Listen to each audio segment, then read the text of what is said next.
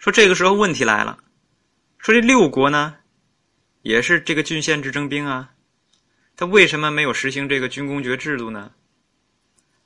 这是因为啊，六国的土地政策不支持军功爵。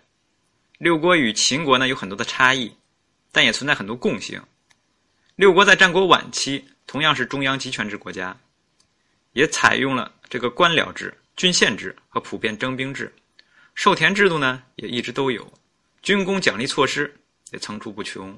六国的政治家和军事家同样明白振兴农战的重要性，但一个关键的差异呀。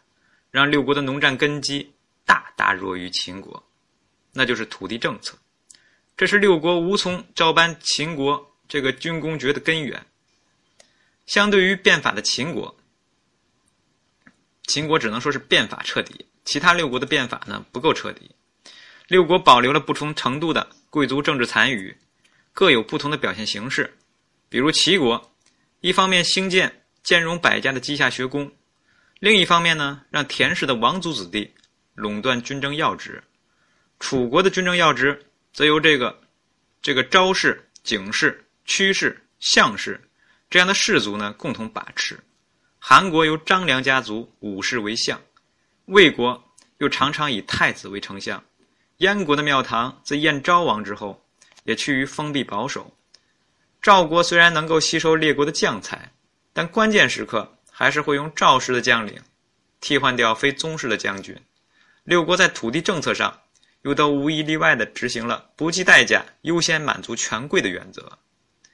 魏武族制度呢，也是一种军功授田制。通过选拔考核的武士，可以免除赋税徭役，获得朝廷赏赐的田宅。但魏武族只是全军中精选的武士，授田制度并不惠及全军，何况全民呢？造成这个局面的原因是魏国的高层滥赏土地。魏惠王曾经一次性赏赐丞相公叔痤四十万亩，吴起的后人二十万亩田，巴宁十万亩，这个攒乡十万亩，共计赐田八十万亩，折合八千顷田。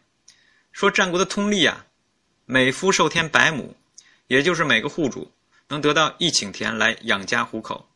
但秦制的规定呢，二十五户家庭以上就可以立社。成为一个行政村，也就是里。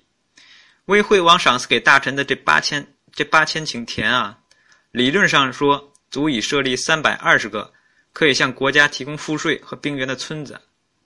这个孟夫子建议啊，说民有恒产，时有恒心。其实呢，就是确保民众的百亩基础田。但这个在秦国理所当然的事情，魏国是已经做不到了。滥赏和战败。让魏国的高层无法推行普遍授田制，更无法建立秦氏军功爵，就连五族制度也逐渐走向崩溃了，因为没田可授。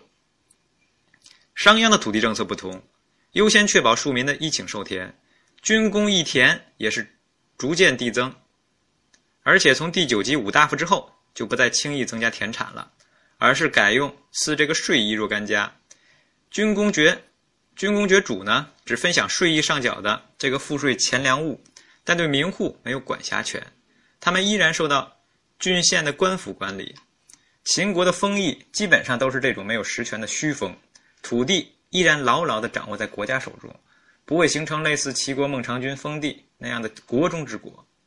这个秦国的大将王翦通过多请田宅为子孙未来呢假这个谋福利，假装贪财。这与秦国这种特殊的土地政策是有关的。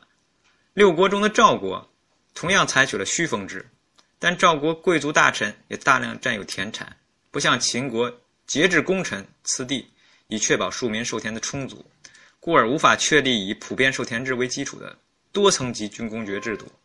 秦国和赵国的集权化程度在七雄中是最高的，体制呢也是最接近的，但土地政策的不同。导致两国的农战根基差距是越来越大。秦赵战争的最后胜负，深刻地反映了这个问题。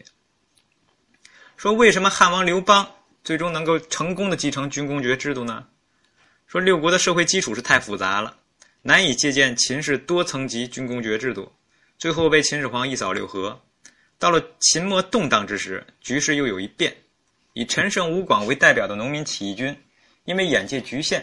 很快就被时代洪流淘汰了。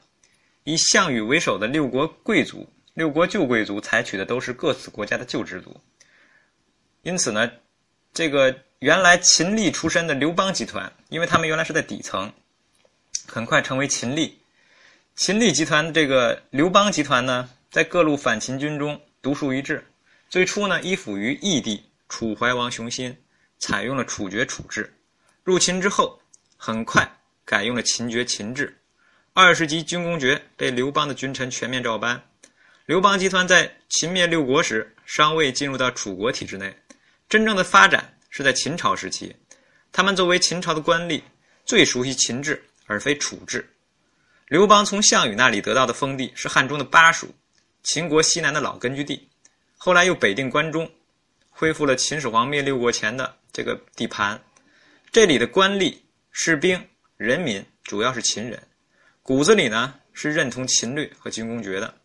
于是刘邦君臣顺势而治，推行汉承秦制的政策，不仅自己是轻车熟路，也很快争取到秦国的故地、利民的支持。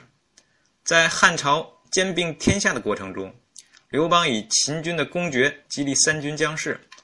关中的士族和关东的士族皆从中受益，越战越勇，最终消灭了项羽，建立了新的王朝。然而啊，汉朝建立之后，军功爵制呢也开始走向了下坡路。汉高祖刘邦和吕后都采取都采取了类似六国的土地政策，优先赐予高爵大臣大量的土地。与此同时啊，直接管理土地的原来秦朝的乡吏呢，趁着天下大乱之机，侵吞山林田产。逐渐转化为新的地方豪强。